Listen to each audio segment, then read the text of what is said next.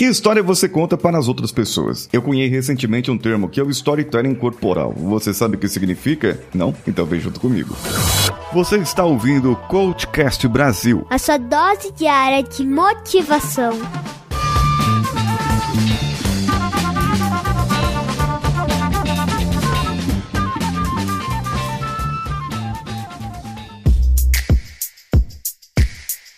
Em uma empresa que eu fui visitar recentemente lá em Niterói, quando eu estava na portaria ali da empresa, chegou um homem grisalho com, assim, uma roupa mais simples e um envelope na mão. Ele se aproximou da moça ali da recepção e, com a cabeça baixa, os ombros caídos, a voz bem baixa, falou quase fino, se humilhando mesmo. Eu vim aqui fazer uma entrevista. Me deu uma pena daquele homem ali naquele momento porque eu não tinha o que fazer para ele. Eu estava esperando a outra pessoa que ia me conduzir à empresa. Não sei se você você sabe, mas empresas que têm parques industriais, eles acabam tendo essa dificuldade. Então eu precisava ser acompanhado pela pessoa responsável pelo setor. Bem, eu não sei o que aconteceu com aquele homem, se ele recebeu emprego, se não recebeu, mas a atitude dele estava me contando uma história. A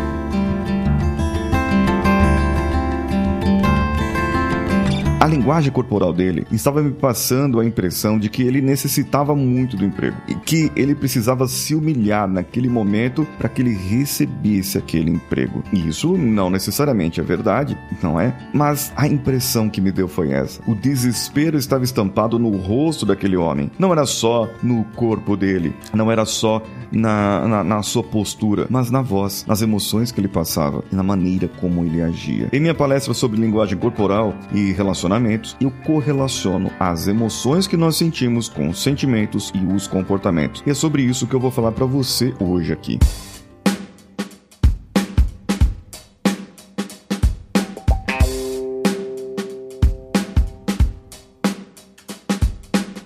Em algumas edições das minhas palestras, acabei falando sobre esse storytelling corporal. Você conta uma história para as outras pessoas. E qual é o tipo de história que você quer contar? É o desespero? É a alegria? É a emoção? É o otimismo ou o pessimismo? Que tipo de história que você conta? Você pode começar a refletir sobre isso. Bom, se você entra numa festa, por exemplo, como que você age? Você é o tipo de pessoa que se esgueira pelos cantos procurando alguém conhecido? Ou é aquele tipo de pessoa que entra já já vai chegando totalmente confiante, assinando para as pessoas, dizendo: Eu estou aqui, estou marcando presença. Já chega sorrindo. Qual tipo de pessoa você é? Existe aquele outro tipo de pessoa que, em uma situação como uma fila, procura não puxar conversa, procura estar simplesmente ali, olha para baixo, olha para si, percebe ali a sua volta somente. Agora, existem outras pessoas que conversam, olham para outras, mantêm contato ocular e acabam puxando uma conversa, o famoso free talker. Tudo isso isso conta uma história, a maneira de ser da pessoa, como ela cresceu, como ela foi ensinada, o que ela passa para as outras pessoas. De repente, esse tipo de atitude pode mostrar para outra pessoa como você está emocionalmente. E existem três pontos que eu falo aqui, que é o contexto. A primeira parte é o contexto onde você está, o que você está fazendo. A combinação de sinais, como eu disse no exemplo do homem, o rosto, a voz, a postura fisiológica dele e também a congruência congruência ou incongruência, que é a correlação direta entre as emoções e o que está do lado de fora. É quando você fala um tá tudo bem e meneia a cabeça dizendo que não ao mesmo tempo. Ou quando você fala eu não fiz isso e a sua cabeça balança dizendo que sim, parecendo Chaves. Bem, existem alguns momentos da nossa vida em que nós podemos parecer incongruentes. E para você entender essa correlação,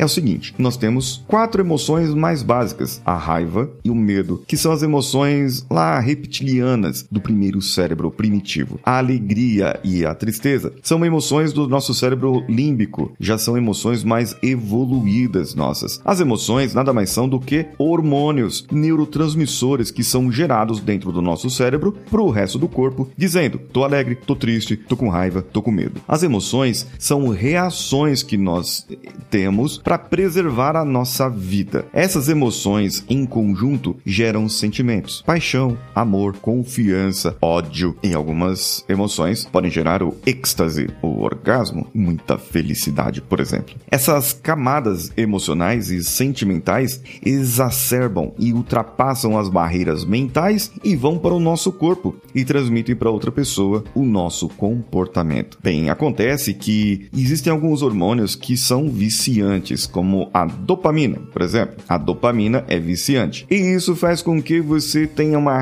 recompensa, você se sinta bem, assim como a endorfina ou serotonina também. Agora, a dopamina é a principal razão de você ser uma pessoa procrastinadora, por exemplo, porque você sente prazer em não fazer nada, ou você sente prazer em adiar as coisas, ou você sente prazer em fazer uma outra coisa que não esteja relacionada à sua atividade principal. Bem, você está num círculo. Esse é o ciclo do hábito. Lembra dele? Já comentei sobre ele por aqui. Então imagine só, eu tenho as emoções, as minhas emoções geram sentimentos, os sentimentos geram linguagem corporal que está do lado de fora e tudo isso é inconsciente e a minha dopamina vai dizer assim: isso está bom, isso não está bom. O que, que gera incongruência? Quando a minha linguagem corporal do lado de fora está dizendo uma coisa e a minha linguagem emocional, sentimental está dizendo outra. O meu tom de voz está dizendo outra coisa. Tudo isso Pode dizer para as outras pessoas se você está mentindo ou não?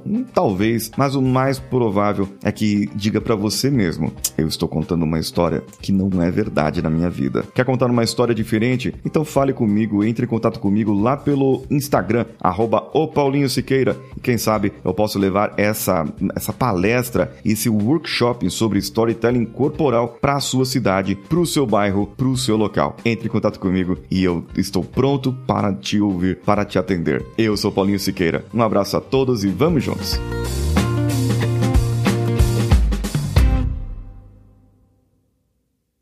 Esse podcast foi editado por Nativa Multimídia, dando alma ao seu podcast.